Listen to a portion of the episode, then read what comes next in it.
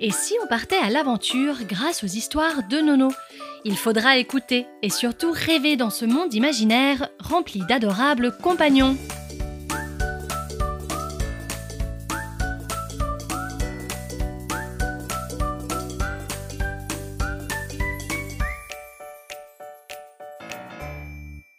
Vous écoutez le quatrième épisode, Anna l'abeille.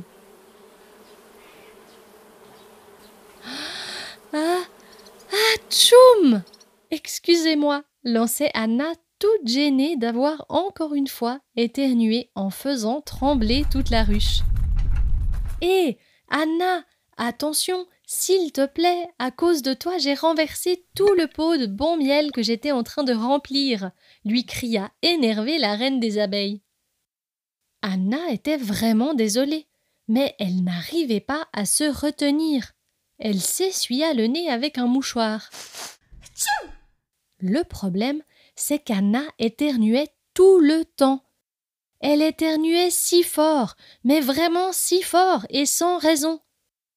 Elle était pourtant une jeune abeille comme les autres, à une exception près. Elle était la seule à faire autant trembler sa maison, plusieurs fois par jour, Dès qu'elle revenait d'une expédition dehors, c'était fichu, et personne n'arrivait à comprendre pourquoi. Sa maman lui avait confectionné des dizaines de mouchoirs, mais cela ne changeait rien. Anna continuait à éternuer plusieurs heures d'affilée. Ah, tchoum par-ci, ah, tchoum par-là. Anna ne pouvait jamais s'arrêter. Son nez démangeait, ses yeux gonflaient, et ses joues devenaient toutes rouges, si rouges qu'elle ne pouvait pas s'empêcher de gratter encore et encore avec ses petites pattes. Et puis même quand elle se grattait, ah ah ah tchoum Rien ne la soulageait. Quelle malchance Mais d'où pouvaient bien provenir ces éternuements? La seule chose qu'elle savait, c'est qu'ils arrivaient seulement quand elle sortait pour butiner, ou alors pour se pavaner au soleil pendant les belles journées de printemps. Mais dès qu'elle mettait une patte dans la ruche, les autres fuyaient. Attention les filles, Anna est de retour criaient les autres insectes. Tous aux abris Elle va encore nous faire trembler la ruche hurlait une autre en rigolant. Pour Anna, ce n'était pas drôle du tout. Toutes ses copines partaient et ne voulaient plus l'approcher quand elle commençait à éternuer. Anna était triste. Pourquoi était-elle la seule à vivre tout ceci? Son nez coulait, elle reniflait, et ce n'était effectivement pas très ragoûtant. Alors Anna décida de prendre les choses en main. Elle était convaincue qu'elle pourrait trouver une solution si elle cherchait bien. Surtout que la petite abeille mourait d'envie de se faire de nouveaux amis. Anna partit donc chercher ses réponses.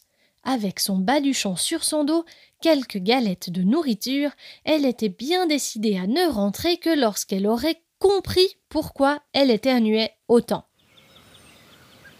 Elle sortit de sa ruche et prit la direction des champs. Là, elle croisa un premier animal. Et toi, la souris, saurais-tu me dire pourquoi j'éternue? Et non, je n'en ai pas la moindre idée. Elle semblait toute désolée. Anna haussa les épaules.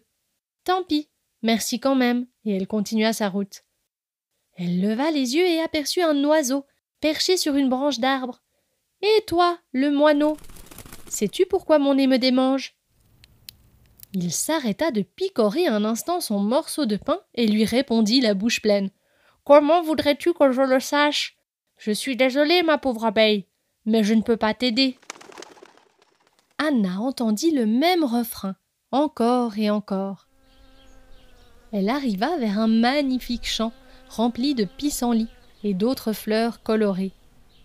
Anna adorait les observer et les sentir, sans parler de leur goût. Hum, c'était si bon. Elle ne put s'empêcher d'en butiner quelques-unes. Anna retourna sur le chemin et, étrangement, à peine sortie de ce champ, eut une sensation bizarre, comme si. Hmm, comme si tout était en train de la démanger.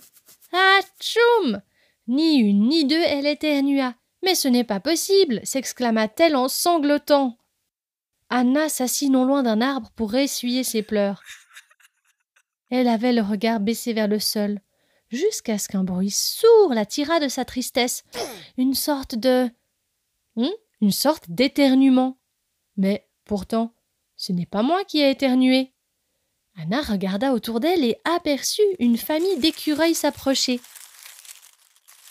L'un d'entre eux, le plus petit, avait un mouchoir entre les pattes. Il s'essuya le nez. Mais, mademoiselle l'abeille, pourquoi tu pleures? l'interrogea-t-il en rangeant son mouchoir dans sa poche. Et tu as le nez si rouge s'exclama immédiatement son papa.